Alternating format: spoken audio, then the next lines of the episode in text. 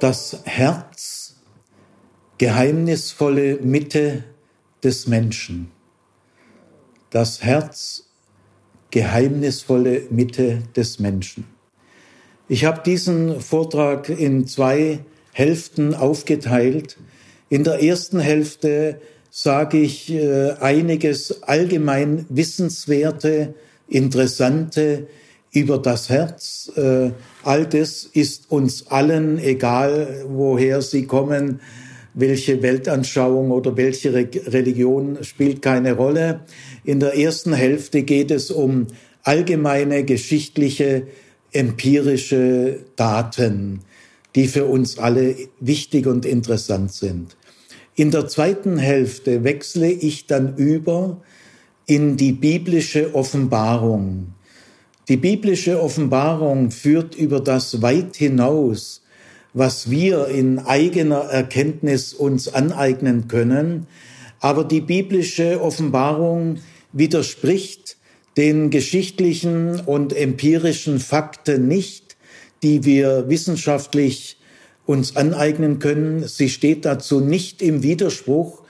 Sie steht aber auch nicht beziehungslos daneben, sondern die biblische Offenbarung, das werden Sie dann merken, passt ausgezeichnet zu diesen historischen und wissenschaftlichen Fakten, gibt aber diesen Fakten ihren angemessenen Hintergrund, ihren angemessenen Rahmen.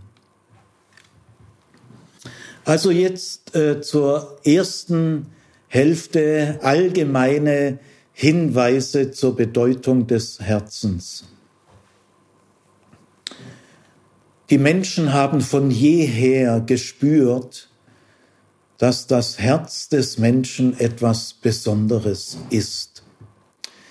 In der ältesten Dichtung, die es überhaupt gibt, das ist ein sumerisches Epos aus dem dritten Jahrtausend. Es ist das Epos von Ishkar und Erishkegal. In dieser Liebesgeschichte, die beiden sind ein Liebespaar, dreht es sich unter anderem auch sofort sehr stark um die Regungen des Herzens. Und der älteste medizinische Text, den es überhaupt gibt, das ist der ägyptische Papyrus Ebers aus dem zweiten Jahrtausend. Da wird schon betont, dass der Arzt insbesondere eine Kenntnis über das menschliche Herz haben muss. Bleiben wir noch ein Weilchen bei Ägypten, denn Ägypten ist die große Kulturmacht, die enormen Einfluss genommen hat auf das Mittelmeergebiet und das Abendland. In Ägypten heißt es, dass äh, der Mensch nicht in das Jenseits gelangen kann, ohne dass sein Herz auf eine Waage gelegt wird. Das ist die sogenannte Herzwaage. Wenn ein Mensch stirbt, dann wird sein Herz gewogen ob es angefüllt ist mit ausreichend vielen guten Taten. Und erst wenn das festgestellt wird, empfangen die Götter der Totenwelt diesen Gestorbenen. Die Pharaonen wurden ja einbalsamiert und ab einer gewissen Zeit ist es den Ägyptern gelungen, auch das Herz einzubalsamieren. Das ist sehr schwierig, aber ab einer gewissen Zeit äh, hat es äh, geklappt. Dann hat man alles Innere aus dem Leichnam, alles herausgenommen. Also das Innere ist völlig hohl und leer. Und nur das einbalsamierte Herz hat man an die Stelle äh, so angeheftet, äh, an der das Herz eben liegt. Äh, so war sichergestellt, dass der Pharao mit seinem Herzen in das Totenreich hinüber wechseln kann. Also äh, das Leben im Jenseits, das die, für die Ägypter äußerst wichtig war, sie haben sehr stark darauf zugelebt, ist ohne Herz undenkbar. Äh, diese äh, Betonung des Herzens gilt eigentlich auf der ganzen Welt. in allen Kulturen und in allen Religionen. Ähm, wir können anfangen in China und Indien bis hin äh, zu den indianischen Hochkulturen, Inkas, Mayas, Azteken. Überall äh, gilt diese herausragende Bedeutung des Herzens. In vielen Hochkulturen, zum Beispiel in Ägypten oder auch bei den Azteken, wird das Herz in eine enge Verbindung gebracht mit der Sonne. Äh, Sie kennen vielleicht den Herzskarabäus in Ägypten. Skarabäus ist ein Käfer, den gibt's äh, natürlich heute noch. Gell? Der, der krabbelt aus dem Wüstensand raus bei der beim ersten Sonnenstrahl äh, geht der raus. Gell? Also der, äh, man, man sagt, er steht in einer besonderen Beziehung zur Sonne, der Herzskarabäus. Der wurde übrigens früher bei den Pharaonen auch am Herz angeheftet. Also ähm, bei vielen Kulturen wird das Herz mit der Sonne eng verbunden. Warum? Das lebensspendende Organ in der Außenwelt ist die Sonne. Das lebensspendende Organ in der Innenwelt ist das Herz. Das Herz ist die innere Sonne. Also man kann sagen, es gibt wohl kaum einen anderen Tatbestand in der Kulturgeschichte der Menschheit, der so breit belegt ist wie äh, die herausragende Rolle des Herzens eigentlich mit einer Ausnahme, auf die ich dann nachher komme, in allen äh, Kulturen und Religionen. Äh, also was für ein breiter Konsens, was für eine breite Erfahrung über die Jahrtausende überall. Man kann die herausragende Bedeutung des Herzens noch ein bisschen profilierter herausstellen, wenn wir sprachgeschichtlich äh, an die Sache herangehen. Denn äh, man hat festgestellt, also zumindest in Europa, in den anderen Sprachen äh, kenne ich mich nicht aus, aber äh, von den europäischen Sprachen, da ist es sehr gut erforscht.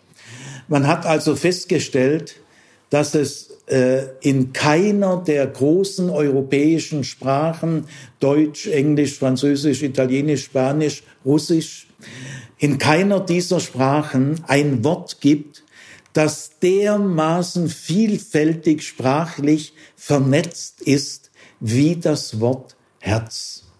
Also äh, das Wort Herz ist die Nummer eins in der sprachlichen Vernetzung in allen europäischen Sprachen und zwar mit einem großen Abstand.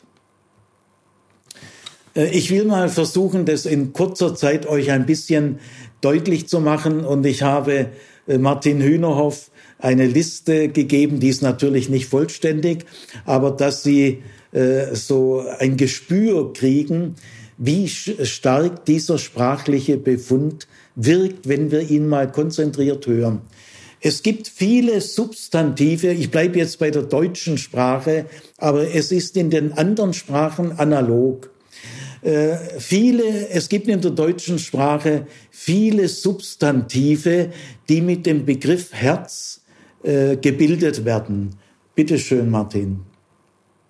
Herzenswunsch, Herzensgrund, Herzenssache, Herzensbildung, Herzensfrömmigkeit, Herzeleid, Herzlichkeit, Herzlosigkeit, Herzenslust, Herzblatt, Herzklopfen, Herzschmerz, das Herzstück einer Sache mit viel Herzblut.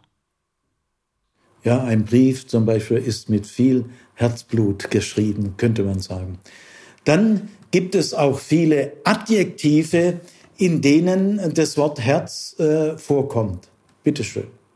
Herzlich, barmherzig, engherzig, weitherzig, großherzig, halbherzig, herzig, herzhaft, herzensgut, herzerweichend, herzergreifend, herzerquickend, herzerfrischend, herzallerliebst, herzlos, kaltherzig, warmherzig.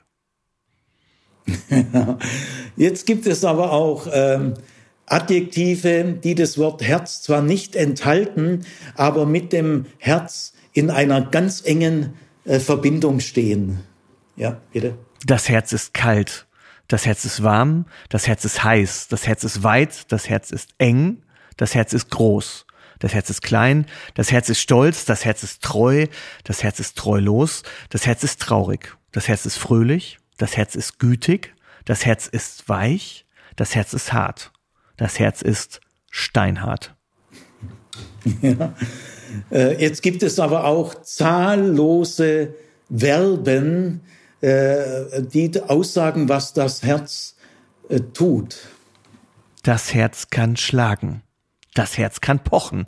Das Herz kann hämmern, das Herz kann rasen, das Herz kann flattern, das Herz kann stehen bleiben, das Herz kann stillstehen, das Herz kann erstarren. Das Herz kann versagen, das Herz kann brechen, das Herz kann zerspringen, das Herz kann zerreißen, das Herz kann schmachten, das Herz kann bluten, das Herz kann entflammen.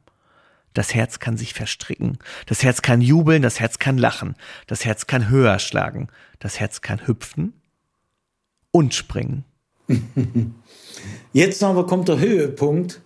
Es ist unglaublich, wie zahlreich es metaphorische, also bildhafte Redewendungen sich entwickelt haben in allen europäischen Sprachen, äh, die also vom Herz in bildhaften Redewendungen sprechen.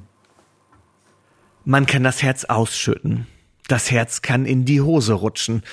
Es kann mir etwas am Herzen liegen. Es kann mir jemand ans Herz wachsen. Man kann sein Herz für etwas entdecken. Sein Herz an etwas hängen. An sein Herz drücken. In sein Herz schließen. Sein Herz auf der Zunge tragen. Das Herz am rechten Fleck haben. Seinem Herzen Luft machen.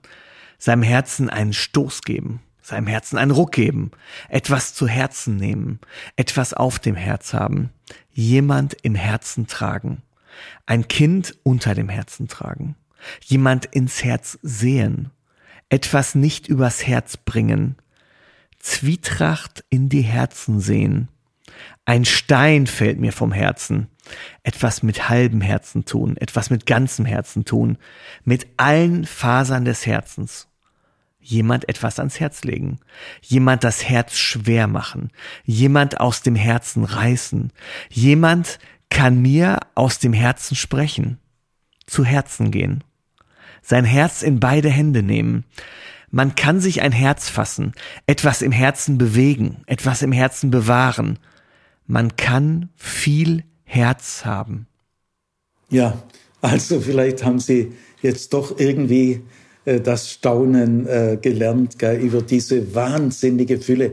Übrigens, Martin, mir ist gerade ein Wort noch eingefallen. Ich glaube, das kommt da gar nicht. Gell? Wir gehen mal zu den Adjektiven, äh, die das Wort Herz haben. Da ist mir beim Hören eingefallen das Adjektiv beherzt. Kommt es da vor? Ich glaube nicht. Mir rutscht jetzt das Herz in die Hose, aber nein, es kommt nein, nicht Adjektiv, vor. Adjektiv, bei den Adjektiven. Ja, es ja? kommt nicht vor. Beherzt, nein. Schrei, schrei. ja, ich schreib's noch auf. Schreib's noch auf, gell? Also äh, wahrscheinlich fallen Ihnen auch noch weitere. Ich habe da dran schon also ein paar Monate äh, gesammelt, bis ich auf die Zahl kam, aber ich habe gemerkt, es ist, äh, ist äh, keineswegs abgeschlossen. Gut, also überlegt mal, was alles haben Menschen erlebt, damit sie auf solche Wendungen kommen. Also hinter der Entwicklung dieser Sprachbilder oder sprachlichen Formulierungen, da stecken ja äh, Erfahrungen, äh, die die Menschen dazu gebracht haben, diese Worte äh, zu schaffen. Also was für eine bunte Welt der Erfahrung. Also das bestätigt den bisherigen Eindruck, es gibt äh, wahrscheinlich in der menschlichen Kultur- und Religionsgeschichte keinen anderen Tatbestand, der so breiten Konsens hat wie die Betonung des Herzens. Jetzt, jetzt gibt es aber eine Ausnahme. Es ist die einzige, die ich kenne. Äh, da spielt das Herz nicht die herausragende Rolle, sondern nur die zweite Geige. Und das ist die griechische Philosophie. Vor allem, weil griechische Philosophie ist auch ein Riesenbegriff mit tausend äh, Spielarten, aber vor allem bei Platon. Platon lehrt, der vornehmste, edelste Körperteil ist der Kopf. Und im Kopf regiert die Vernunft. Und die Vernunft soll den Menschen steuern. Äh, die Vernunft ist die höchste Tätigkeit, die der Mensch hat unterscheidet ihn vom Tier und die Vernunft gibt dem Herzen äh, Befehle, Steuerungshinweise, die das Herz dann an den Körper weiterzugeben hat. Äh, das ist also die Sicht Platons, gell? Äh, sehr äh, auf den Kopf hinweisend und auf die Vernunft. Platon ist natürlich ein Genie und äh, äh es ist sehr verständlich, dass Platon bis heute äh, enorme Wirkungen hat. Gell? Ich habe auch einen riesen Respekt vor diesem Mann. Und diese Sicht, äh, der Kopf ist der vornehmste Teil, im Kopf regiert die Vernunft, sie soll den Menschen steuern.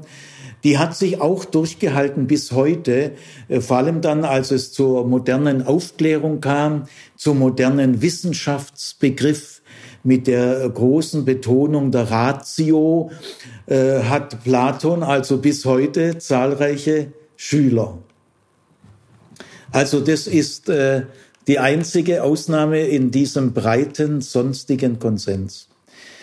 Jetzt nach diesem ersten Schritt, das waren alles äh, historische Hinweise, auch sprachgeschichtliche Hinweise. Jetzt will ich zu einem äh, nächsten äh, Kapitel kommen, zu einem zweiten Kapitel, nämlich die Sicht des Herzens in der heutigen Medizin. Ich habe mit vielen Kardiologen extra gesprochen, mich mit manchen öfters getroffen und sie äh, möglichst genau interviewt. Ich habe auch von ihnen viel Fachliteratur bekommen und äh, ich habe sie so gut ich eben konnte, äh, sorgfältig äh, ausgewertet. Stellen wir uns folgende Frage. Kann die heutige Medizin die herausragende Rolle des Herzens bestätigen, die die Kultur- und Religionsgeschichte zeigt? Antwort, ja, kann sie. Jetzt äh, muss ich zwei Vorbemerkungen machen und dann geht's los und ich mute Ihnen dann einiges zu an medizinischen Hinweisen. Aber eine erste Vorbemerkung. Die Frage, ob die heutige Medizin die herausragende Rolle des Herzens bestätigen kann, ist für die Theologie nicht unwichtig. Sie ist sogar sehr wichtig. Denn in der Theologie gehört der Begriff Herz äh, zu den wichtigsten Symbolen überhaupt. Und äh, in der Theologie äh, sind Symbole von, von großer Bedeutung, denn Symbole haben eine ganz eigene Beziehung zur Realität. Ja, also, und bei den Symbolen ist es so, es gibt keine Symbole, ohne dass das Symbol einen materiellen, handfesten Hintergrund hat. Also es gibt kein Symbolbaum, wenn es keine Bäume gäbe, die man umarmen kann, raufklettern kann und so weiter und anfassen kann. Äh, es gäbe kein Symbol Hand äh, ohne die greifbare Hand, die man sehen kann, mit der man arbeiten kann. Also alle Symbole äh, brauchen einen materiellen, äußerlich sichtbaren Haftpunkt. Sonst können sie ihre symbolische Wirkung nicht entfalten. Das Symbol Herz gilt äh, nicht nur in der Theologie, sondern weit darüber hinaus als eines der beiden, der beiden wichtigsten Symbole überhaupt. Nämlich es gibt noch das Symbol Licht. Das sind die beiden grundlegendsten Symbole, die es gibt. Man kann die große Bedeutung des Symbols Herz nur vergleichen mit dem Symbol Licht oder auch Sonne, wie wir ja schon gehört haben. Zweite Vorbemerkung.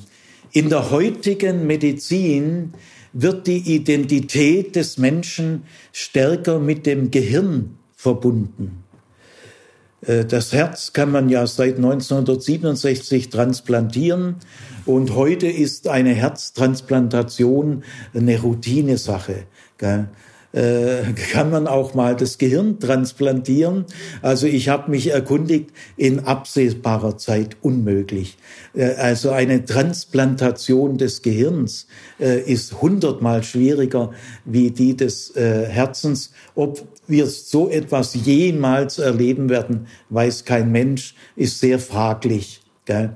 Wenn man ein Gehirn transplantieren könnte, dann würde sich die Frage nach der Identität wahrscheinlich radikaler stellen, denn die vielen tausend Menschen, die heute mit einem anderen Herz, entweder von einem anderen oder auch ein Kunstherz herumlaufen, fühlen sich deswegen nicht als ein anderer. Aber jetzt kommt's.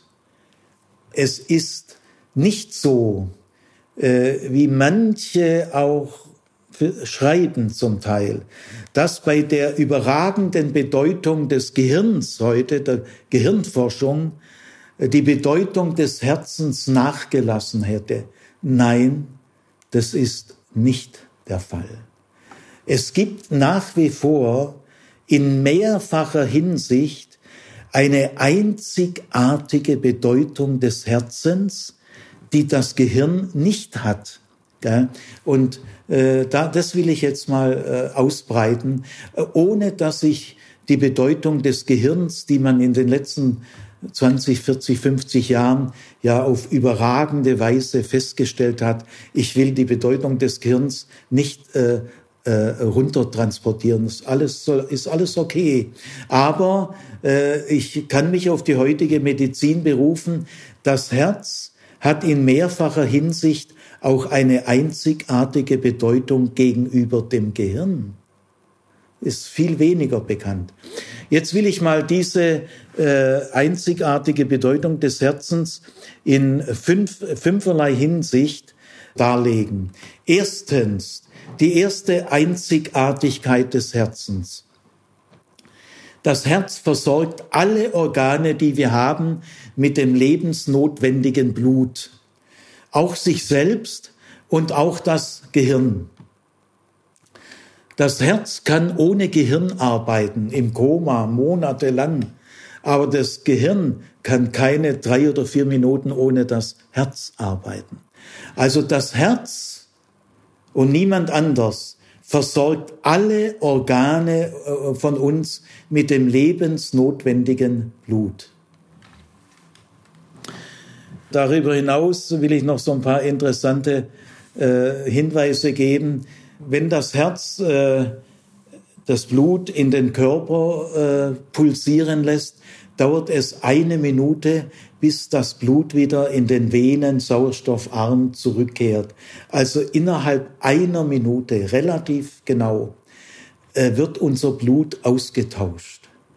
Und äh, diese Venen, die immer dünner werden und dann äh, zum Schluss also winzige Blutbahnen, viel, viel dünner als ein Haar. Wenn man diese Blutbahnen nebeneinander legen würde, dann könnte man die Blutbahnen eines Menschen zweimal um die Erde herumwickeln. So viel Blutbahnen haben wir im Körper. Und noch äh, eine andere äh, beeindruckenden Hinweis. Unser Herz bringt pro Tag, also unser Herz schlägt ja in der Minute 65 bis 70 Mal, im Ruhezustand, wenn wir arbeiten, 80, 90 Mal und vielleicht sogar noch höher. Aber im Normalzustand 65 bis 70 Mal. Und das äh, bedeutet im Tag ungefähr 100.000 Mal. Und äh, in diesen 100.000 Schlägen bringt das Herz eine Energie auf, die ausreicht, um ein volles Weinfass auf einen 200 Meter hohen Turm zu bringen. Die Energie, die dazu notwendig ist, bringt das Herz jeden Tag auf. Im Jahr schlägt unser Herz 42 Millionen Mal und im ganzen Leben äh, drei, ungefähr drei Milliarden Mal. Die Queen Mum, die ja, glaube 106 geworden ist, gell, bei der schlug das Herz vier Milliarden Mal. Gell. Aber normalerweise so ungefähr drei Milliarden Mal.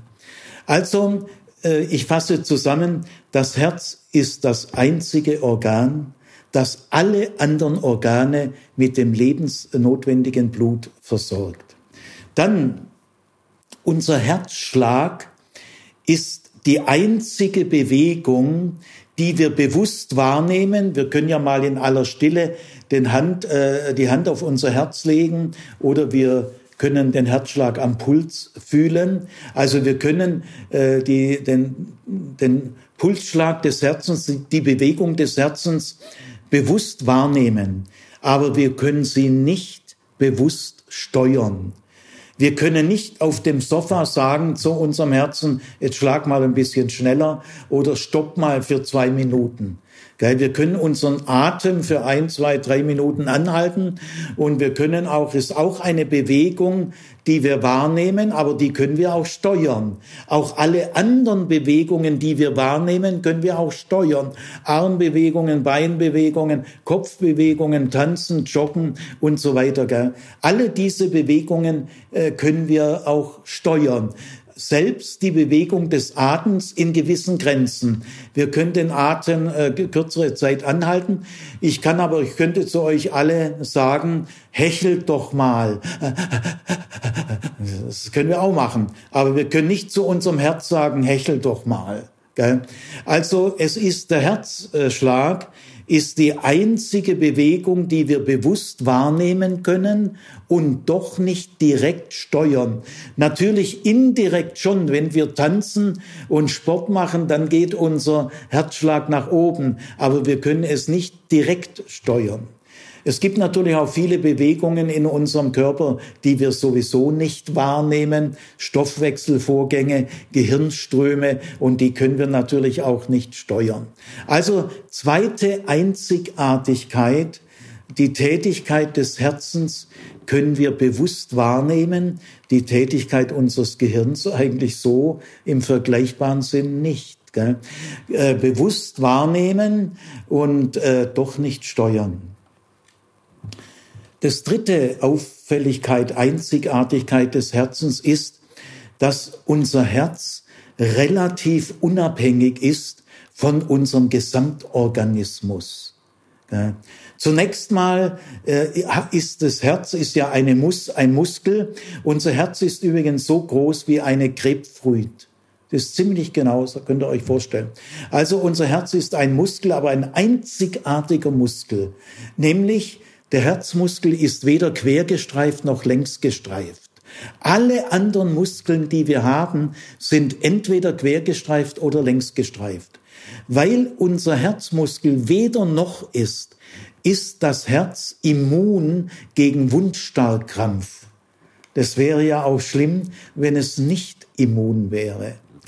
Also unser Herz ist relativ unabhängig von unserem Gesamtorganismus, auch von unserem vegetativen Nervensystem. Sie hängen schon zusammen, aber es gibt eine relative Unabhängigkeit, die sich zum Beispiel auch darin ausdrückt, dass unser Herz sein eigenes Reizleitungssystem hat. In jeder Herzkammer, wir haben vier Herzkammern, in jeder Herzkammer äh, sitzen so Rezeptoren und das Herz setzt sich auch in Bewegung aus Gründen, die in erster Linie im Herz selber liegen. Unser Gesamtorganismus kann zwar unser Herz auch zusätzlich beeinflussen, man sagt modulierend beeinflussen, aber nicht grundständig. Wenn man es mal ein bisschen übertrieben formuliert, könnte man fast sagen, unser Herz ist fast so etwas wie ein eigenes Lebewesen. Es hat eine relative Unabhängigkeit. Dann äh, die vierte Einzigartigkeit. Unser Herz ist nicht nur eine Pumpe, wie man ja auch Bourchicot sagt. Ja, unser Herz ist auch eine Pumpe, aber unser Herz ist viel mehr. Unser Herz ist auch ein Ausgleichsorgan. Unser Herz kann sanfte Übergänge schaffen. Sagen wir, wenn wir schlafen und dann aufstehen und hart arbeiten, dann kriegt das Herz so Übergänge hin äh, von 60 auf 100 oder noch mehr äh, und zwar sehr gleitend. Gell? Äh, auch zum Beispiel unser Herz schafft auch einen Ausgleich zwischen sauerstoffreichem Blut und sauerstoffarmem Blut und noch viel mehr äh, ausgleichende Wirkung. Äh, da gehe ich jetzt nicht näher drauf ein. Und weil das Herz ein Ausgleichsorgan ist, kann nur das Herz vielleicht auch unser Gesichtsausdruck äh, auf andere Weise zum Spiegelbild werden unseres Gesamtzustandes. Weil ob unser Herz pocht oder schlägt oder rast oder 65 ganz ruhig, gell, das, daraus kann man entnehmen, wie es um uns bestellt ist. Und darin liegt die symbolische Ausdrucksfähigkeit des Herzens. Unser Herz, unsere Herztätigkeit kann zum Spiegelbild werden unserer Gesamtverfassung. Fünfte äh, Einzigartigkeit des Herzens. Unser Herz kann einen Rhythmus bilden, bildet einen Rhythmus. Und zwar sind da drei Auffälligkeiten. Erstens einmal der Rhythmus hat einen Pulscharakter. Wir spüren ja den Puls. Also das Blut, das Blut fließt nicht gleichmäßig wie ein Fluss, äh, sondern es wird äh, in Impulsen angeschuckt und immer wieder Zystole, Diastole. Die Zystole ist die Kontraktion, die das Blut zu einem Puls äh, bringt und die Diastole ist die Erschlaffung, nimmt Blut wieder zurück. Äh, man hat festgestellt in der Wissenschaft noch gar nicht so arg lang, wenn man äh, äh, Organe oder Gewebe, die man transplantieren will, die man also am Leben erhalten will, mit einer bestimmten Menge gleichmäßigen Blutstroms versorgt, äh, sind diese Gewebe oder Organe nicht so lang lebensfähig, wie wenn man sie mit der gleichen Blutmenge, aber mit diesem Pulscharakter versorgt. Also es muss irgendwie mit diesem Pulscharakter zu tun haben und das ist bis heute ein Rätsel. Äh, äh, warum liegt es an diesem pulsierenden Anstoß? Gell? Aber ist sehr wichtig. Dann das Zweite, unser Herz hat eine Frequenz, also im Ruhezustand 65 bis 70 Mal. Und diese Frequenz des Herzens beeinflusst ganz tief unser gesamtes Leben. Viel mehr, als wir ahnen. Nämlich äh, unser Gefühl für schnell und langsam richtet sich nach der Herztätigkeit. Wenn wir, ich, ich, ich will diese Übung jetzt nicht machen, aber wenn wir zum Beispiel die Handfläche nehmen und ich sage euch, könnt ihr ja daheim probieren, tippt mal mit dem Zeigefinger eine schnelle Bewegung in, in eure Handfläche schnell. Und jetzt sage ich euch, tippt mal eine langsame Bewegung in eure Handfläche. Und jetzt sage ich euch, tippt mal eine Bewegung, die weder langsam noch schnell ist, die also in der Mitte ist. Und ich sage euch, ihr tippt euren Herzschlag. Man kann auch in der Schule mit den Schülern über den Pausenhof gehen und sagen, äh, geht, macht mal schnelle Schritte, macht mal langsame Schritte und jetzt macht mal, schreitet mal über den Schulhof, weder langsam noch schnell. dann kann man ihm sagen, ihr, ihr geht jetzt im Herzschritttempo. In der Musik Andante schreitend ist im Metronom 66 Schläge. Also das ist genau der Herzschlag. Gell? Ja, also unser ganze äh, Empfinden für schnell und langsam äh, wird vom Herzschlag her gesteuert. Jetzt der Herzschlag hat einen ganz besonderen Rhythmus, nämlich betont, unbetont. Es, sind, es ist ein zweipoliger Rhythmus, nicht dreipolig, fünfpolig oder sonst was. Also zwei Pole und zwar betont, unbetont. Gell? Systole betont, Diastole unbetont. Und jetzt äh, spricht alles dafür, ist heute eigentlich unbestritten. Auch in der Musik ist der Zweiertakt der Grundtakt der ganzen Musik. Gell? Und äh, der, zum Zweiertakt gehört betont, unbetont. Es kommt vom Herzen her. Oder auch in der Lyrik, in der Poesie äh, gibt es das betont und unbetont. Ja, man ist sogar äh, ziemlich sicher, dass unsere ganze Gefühlswelt polar strukturiert ist. Äh, es ist mir einer sympathisch oder unsympathisch. Es reizt mich oder es lässt mich kalt. Äh, es ist spannend oder langweilig äh, und so weiter. Unsere, unser ganzes Gefühlsleben ist bipolar strukturiert. Es spricht alles dafür. Das hängt mit dem Herzschlag zusammen. Noch zwei Dinge muss ich euch zumuten, gell? Ihr könnt ja dann jahrelang drüber nachdenken. Äh, in der medizinischen Wissenschaft, vor allem seit dem Europäischen Kardiologenkongress in Stockholm. 1997 ist es, äh, seitdem ist es gesichert, äh, kann man sagen, der Herzinfarkt hat nicht nur körperliche Gründe, also körperliche Gründe, starkes Rauchen, hohe Blutfettwerte, zu wenig Bewegung, ganz starkes Übergewicht, das sind die körperlichen Gründe. Aber man kann nachweisen, es gilt heute als wissenschaftlich erwiesen, äh, der Herzinfarkt hat auch psychisch gefühlsmäßige Ursachen. Und zwar drei kann man ganz klar empirisch nachweisen. Wenn vor allem Männer, aber wenn Menschen sehr im Konkurrenzdenken verfangen sind, sehr im Wettkampfdenken, gell, Konkurrenzdenken, werden die Herzkranzgefäße immer enger und damit erhöht sich die Gefahr des Herzinfarkts. Wenn äh, Menschen kein Mitleid zulassen, also beinhart sind, sie lassen in sich kein Mitleid zu. Diese Menschen gibt es. Die leben gefährlich, denn äh, die Herzkranzgefäße verengen sich. Und äh, der dritte seelische Hintergrund ist, wenn Menschen nicht über ihre inneren Dinge reden können, über ihre Gefühle, über ihre Sorgen und Ängste. Sie kapseln sich ab und verschließen alles, verengen sich die Herzkranzgefäße. Wenn es gelingt, dass das Konkurrenz- und Rivalitätsdenken abgebaut wird.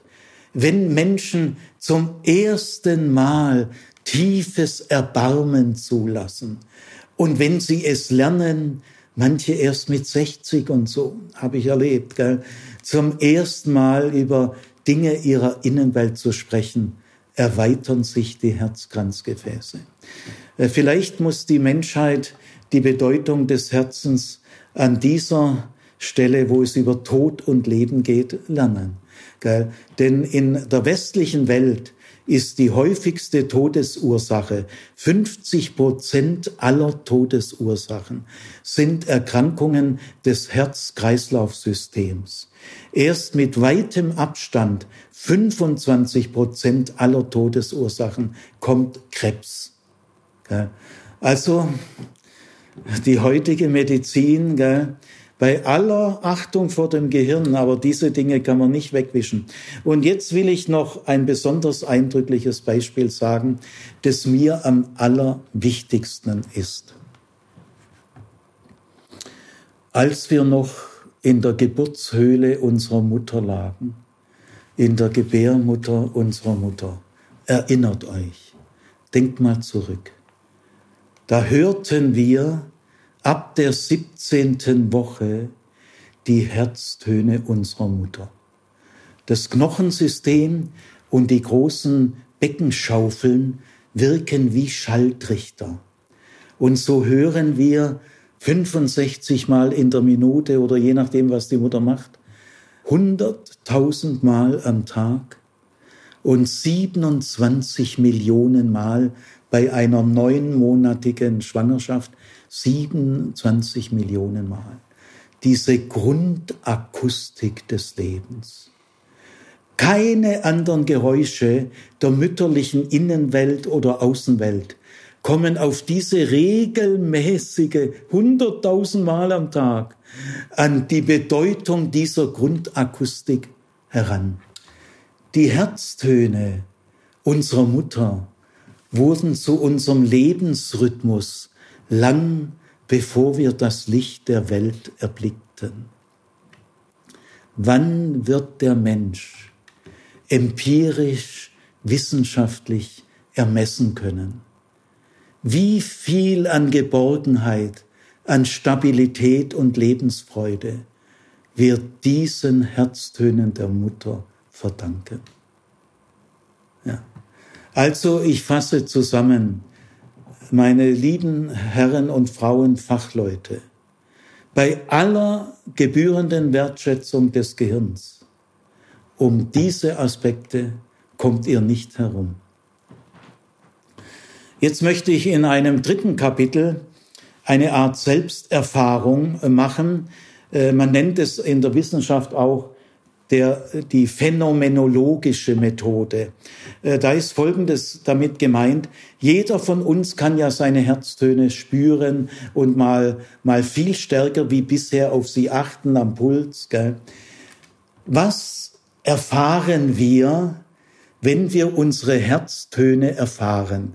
Ich meine jetzt jeden Menschen auf der Welt, das ist vollkommen unabhängig von der Religion oder Atheismus und äh, das ist bei jedem Menschen gleich. Wir haben eine Selbsterfahrung mit dem Herzen, die wir in der Regel ganz wenig oder überhaupt, die meisten achten da niemals drauf. Aber nehmen wir mal an, wir würden jetzt anfangen, ich habe das in Schulklassen auch immer wieder äh, gemacht, ich sage ihnen am Anfang, kichern die, Gell? Und dann sage ich, es ist nicht schlimm, könnt ruhig kichern. Gell? Alle Schüler kichern da erstmal. Aber wenn man es mal ein Jahr gemacht hat, dann sagen sie, Herr Zimmer, können wir mal wieder so eine Übung machen. Also wir werten jetzt mal unsere Selbsterfahrung, die wir in vielen Übungen trainieren können. Wir werten sie mal aus. Was sagen uns diese Klopfzeichen?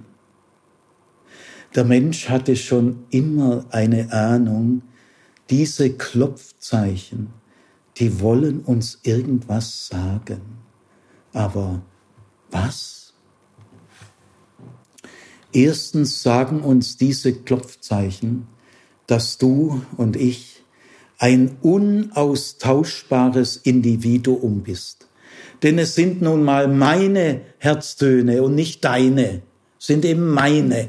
Ich bin unaustauschbar ein Individuum.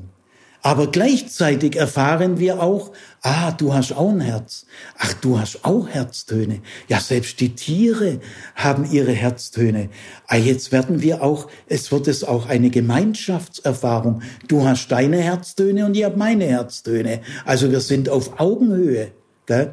Also das ist die erste Selbsterfahrung, äh, durch die Herztöne lernen wir, wir sind ein unaustauschbares Individuum und zugleich in einer engen Gemeinschaft mit all den Lebewesen, die auch Herztöne haben. Zweitens, wir erfahren uns durch die Herztöne als leibhaftig. Wir sind materiell. Wir sind ein Teil der Natur. Gell? Wir sind leibhaftig. Wir haben nicht nur einen Körper, wir sind Körper. Nämlich ohne Körper sind wir gar nichts. Also wir haben nicht nur einen Körper, wir sind Körper. Drittens erfahren wir durch die Herztöne, äh, äh diese Leibhaftigkeit ist zentriert. Wir haben eine Art Zentrum, wir haben eine Mitte. Wir sind zentrierte Lebewesen. Und jetzt äh, wird es immer wichtiger. Viertens. Und dieses Zentrum von uns, diese Mitte unserer Person, ist kein ruhiger Ort. In ihm herrscht nicht die Ruhe einer Studierstube, sondern dieser Ort ist ein unentwegt bewegter Ort. Das Herz ist nicht nur ein Ort, es ist immer auch ein Geschehen.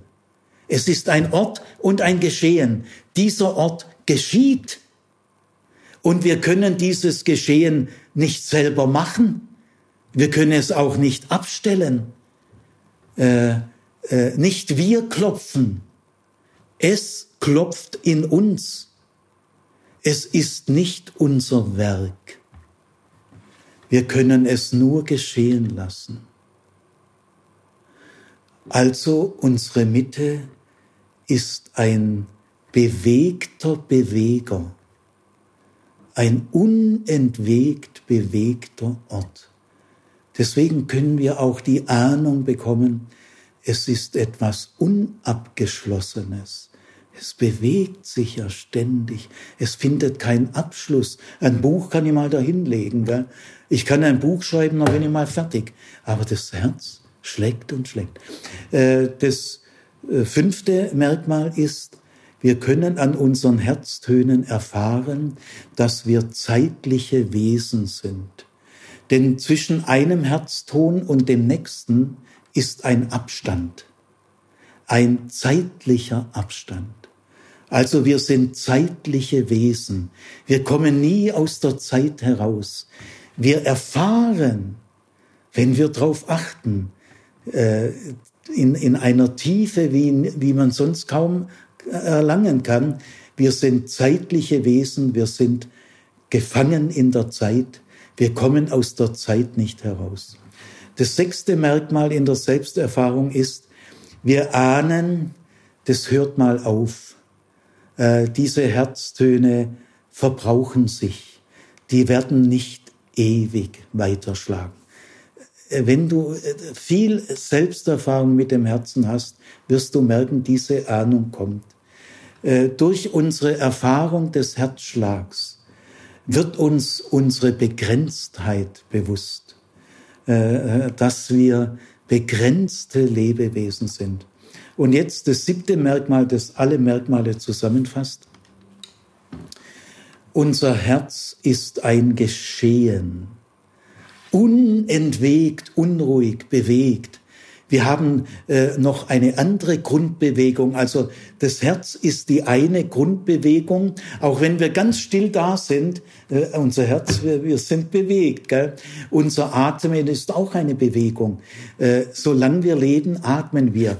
Also äh, Leben, das lernen wir am Herz und am Atem. Leben ist Bewegung. Und das heißt, Leben geschieht. Äh, du lieber Bundesbürger, du liebe Bundesbürgerin, eigentlich Ladies First, ich will dir mal sagen, du geschießt. Das Leben ist ein Geschehen. Und jetzt äh, kann man das noch viel mehr weiter tiefer bestätigen. Auch unsere Atome, unsere Moleküle bewegen sich laufend. Auch, auch wenn wir den Atem anhalten und es, den Herzton anhalten könnten, was wir nicht können, aber alles bewegt sich in uns. Wenn wir mal in die Quantenphysik gehen, die Atome und die Moleküle stehen nie still.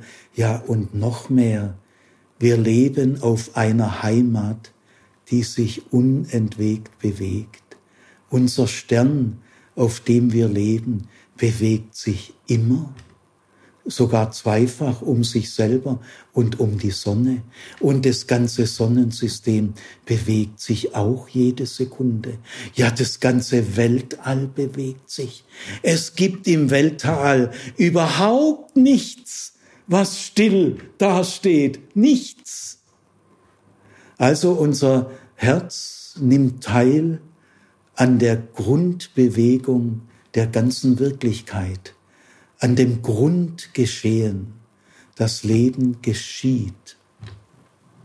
Soweit. Jetzt wechsle ich über in die biblische Offenbarung.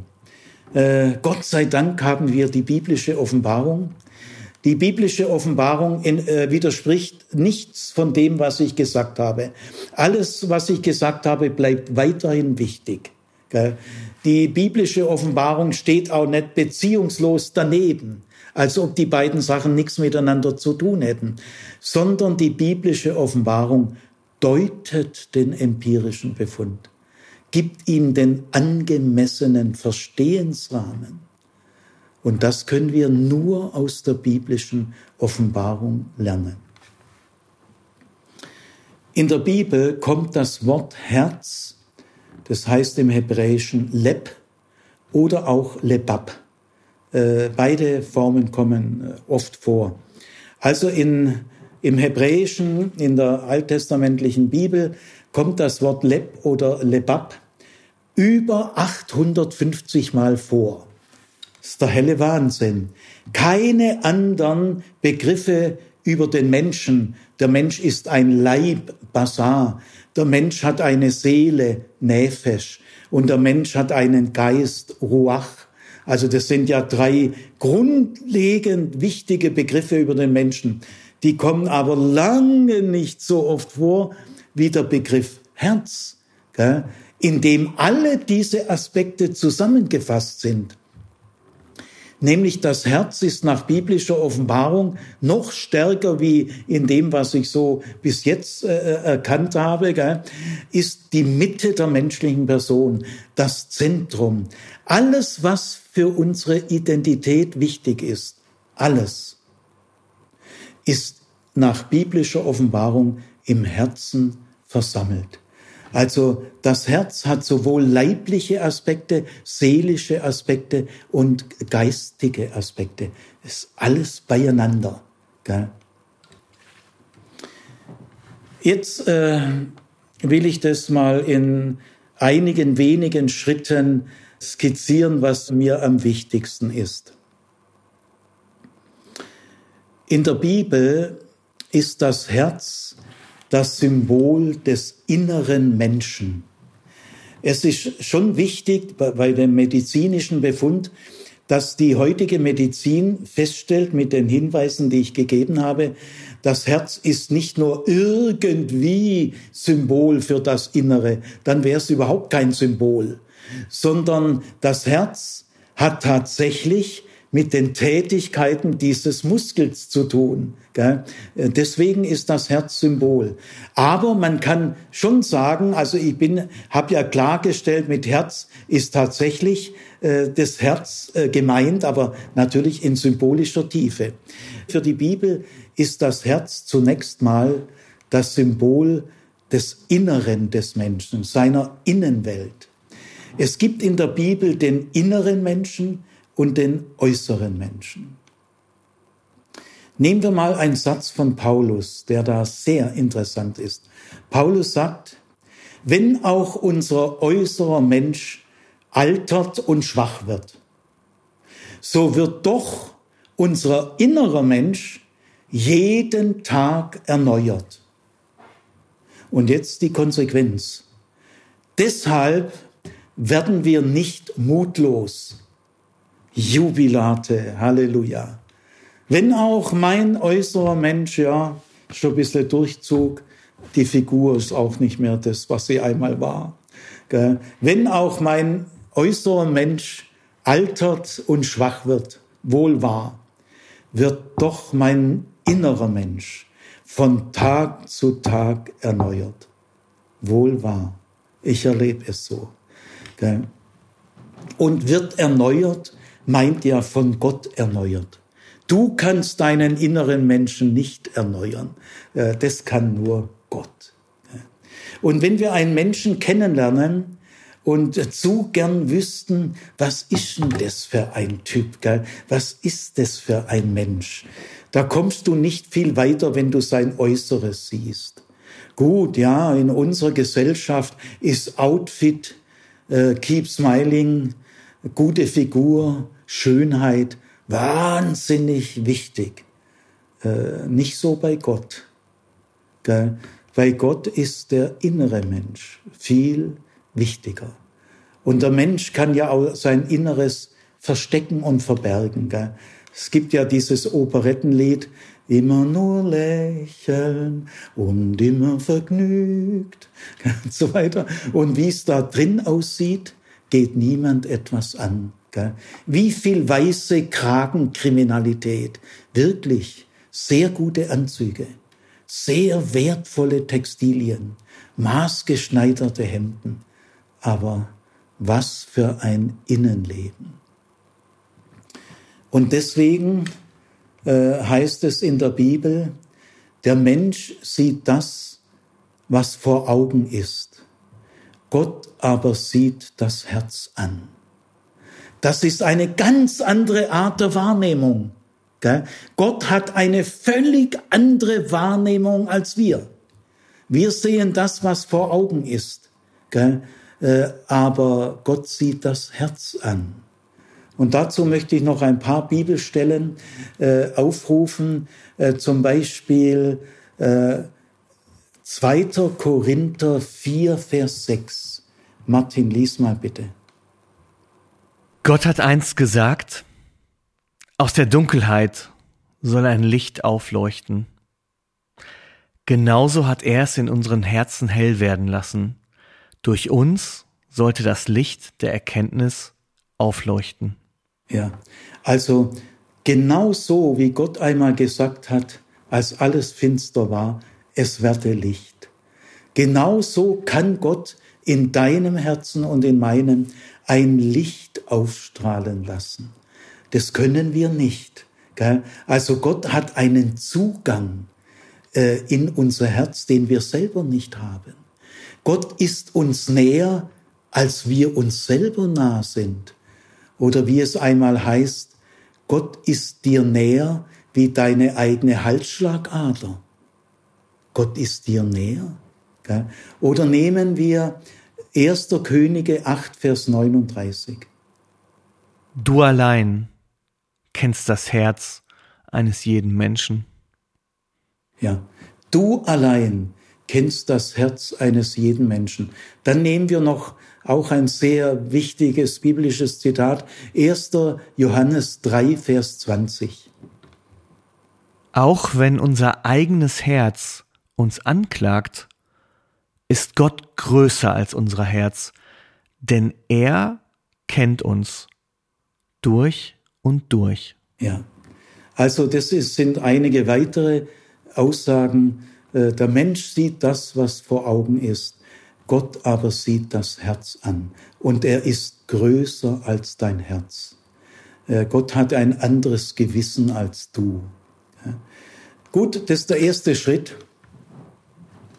Der zweite Schritt äh, ist in der biblischen Offenbarung, das Herz ist in der Bibel äh, der Speicher der Lebenserfahrung, die Bilanz des Lebens und im Herz sind Gefühl, Wille und Verstand ganz eng beieinander. Man kann nicht sagen, sie sind eine Einheit. Das wäre zu harmonistisch, denn sie kämpfen ja auch miteinander gell? und sie ringen und relativieren. Aber sie sind ganz eng beieinander. Im Herz ist auch das Erkennen und die Erkenntnis. Also die Bibel ordnet das Denken und das Erkennen und die Erkenntnis nicht dem Kopf zu, sondern dem Herzen. Es ist sehr ungewöhnlich, ganz anders wie bei Platon. Also in der Bibel ist das Zentrum mit allen wichtigen Elementen unserer Identität. Äh, in unserem äh, Herz ist auch unser Gewissen. Die hebräische Sprache hatte noch kein Wort für Gewissen. Das Herz ist auch das Gewissen. Also äh, das Herz ist das Zentrum für alle Faktoren.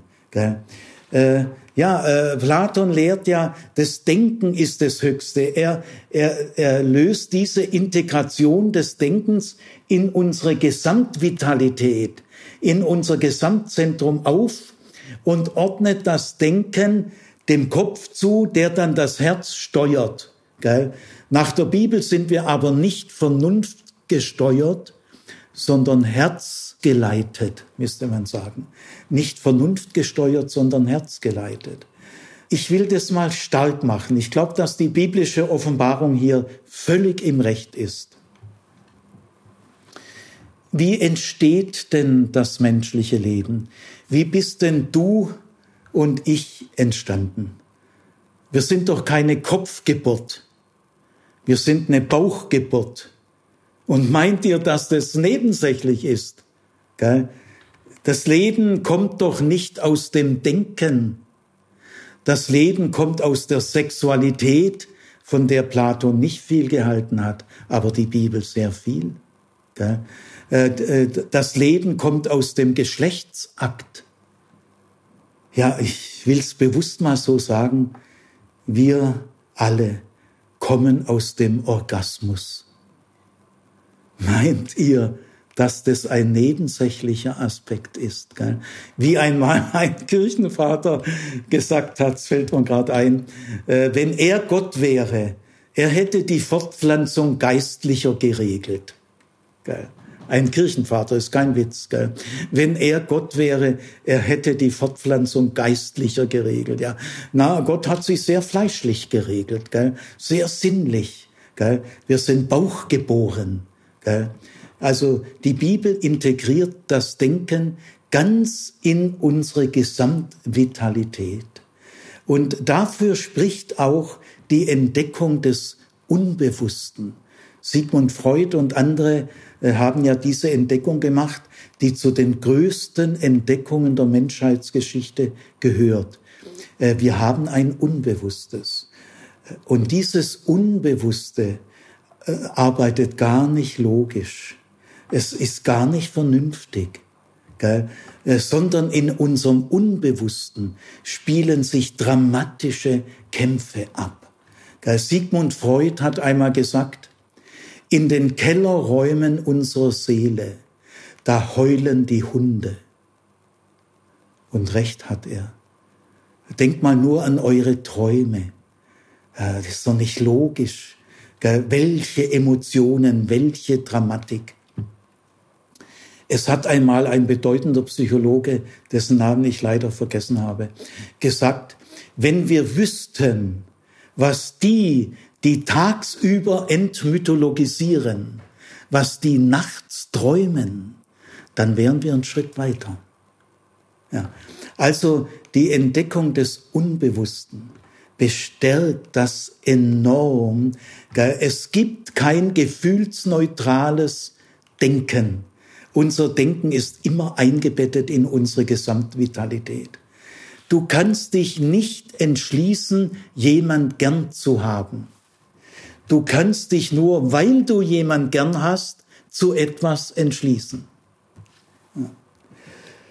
Also äh, die Bibel äh, hat im Herzen Gefühl, Wille, Verstand und damit auch Erkennen und Erkenntnis. Ich fasse das mal so zusammen. Die Bibel hat kein romantisches Verständnis des Herzens. Und die Bibel hat kein sentimentales Verständnis des Herzens. Hat sie überhaupt nicht. Jetzt äh, kommt eine spannende Frage. Wie kommt es, dass die Bibel im tiefen Unterschied zu Platon und auch zu unserer modernen Würdigung der Ratio, die ich ja auch würdigen will, gell?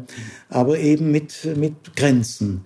Wie kommt es, dass die Bibel das beieinander halten konnte, was Platon nicht beieinander halten konnte? Was hat es der Bibel ermöglicht? Antwort. Weil die Bibel genauso wie die moderne Medizin das Zentrum des Menschen nicht als ein Ruheort versteht. In unserem Herzen herrscht tatsächlich nicht die Ruhe einer Studierstube, sondern in unserem Herzen ist immer Bewegung. Wir sind Bewegte. Wir können diese Bewegung das, da, da wir Bewegte sind, nicht selber machen. Wir können uns nicht selber zu Bewegten machen. Und unsere Motive, unsere Motivation ist nicht die Ursache dieser Bewegung, sondern unsere Motive sind selber schon die Folge dieses Bewegtseins. Dieses Bewegtsein ist viel tiefer als unser Wille und unser Verstand. Wir sind immer schon auf eine tiefe Weise voreingenommen. Die Bibel nennt dieses Bewegtsein oder ich könnte auch sagen, dieses Lebensverlangen. nennt die Bibel mit vielen Worten, nämlich wir hungern nach Leben und wir dürsten nach Leben. Wir schmachten, wir lechzen, wir sind ausgereckt nach, wir halten Ausschau nach, wir sind gespannt auf, aber wir fürchten uns auch vor. Wir sind tief geängstigt und wir sind stark bedrückt durch unsere Sorgen. Also das sind die Kräfte und Mächte, äh, die uns in Bewegung halten und die stehen nicht zu unserer Verfügung.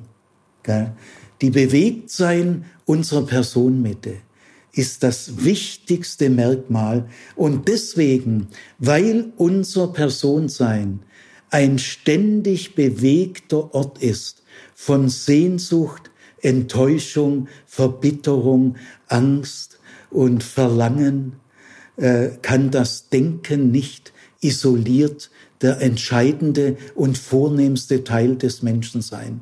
Das Denken ist nur ein Teil, eingebettet in die Gesamtvitalität. Äh, jetzt äh, will ich zum Schluss kommen. Ich äh, tue jetzt auch ein paar Dinge äh, ausklammern, damit der Vortrag nicht zu lange wird. Woher kommt es eigentlich, dass die Mitte unserer Person ständig bewegt wird? Von Kräften, die uns nicht einfach zur Verfügung stehen. Unser Herz entzieht sich unserer Selbstverfügung.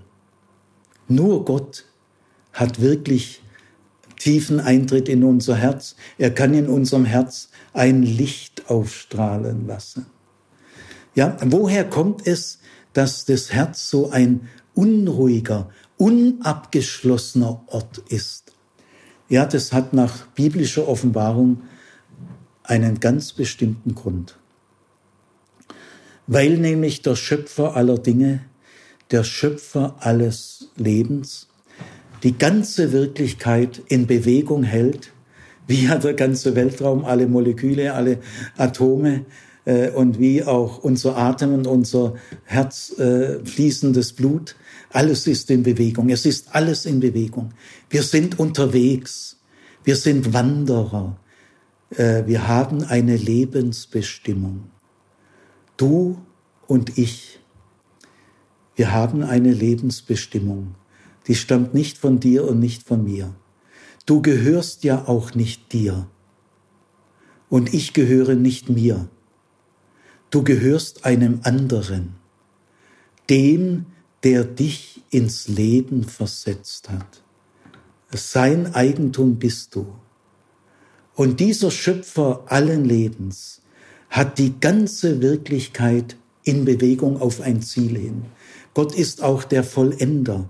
Die ganze Wirklichkeit ist unterwegs in die große Erfüllung des Daseins, in den großen Advent, wenn wir von Angesicht zu Angesicht schauen werden, wenn Gott sein wird, alles in allem, dann wird der Tod nicht mehr sein, keine Klage und kein Geschrei und keine Tränen. Dahin sind wir unterwegs mit allen Geschöpfen, mit dem ganzen Weltraum. Äh, auch wir sind unterwegs, weil wir gehören zu dieser Schöpfung. Gott führt und trägt die gesamte Schöpfung, alle Galaxien, alle Milchstraßen, alle Sterne, alle Tiere, alle Steine, alle Grashalme, trägt er hin zu dem großen Ziel, auch uns. Aber wir Menschen, sind die einzigen Lebewesen, die zu Gott sagen können, ich finde es gut, was du machst. Äh, ich lass mich gern von dir tragen. Ich lass mich nicht nur von dir tragen hin zum großen Ziel, ich lasse mich ausgesprochen gern von dir tragen. Diese lustvolle Passivität, muss noch mal sagen, weil es so wahnsinnig gesund ist und wichtig. Diese lustvolle Passivität des sich tragen Lassens ist das Glück unseres Lebens. Wir sind die einzigen Lebewesen, die diesem göttlichen Ratschluss und dieser göttlichen Zielsetzung ausdrücklich zustimmen können. Wir können Ja sagen. Und ihr Lieben, wir können es feiern. Wir können es feiern. Und das möchte ich zum Schluss sagen. Feiern wir doch unsere Herztöne, unser Atem, unsere Atome und Moleküle, den wunderschönen Stern, auf dem wir leben, die Sonnensysteme, die Milchstraßen. Sie sind alle in seiner Hand, sie sind alle unterwegs zu einem guten Ziel. Und ihr Lieben, das können wir feiern. Halleluja, Jubilate.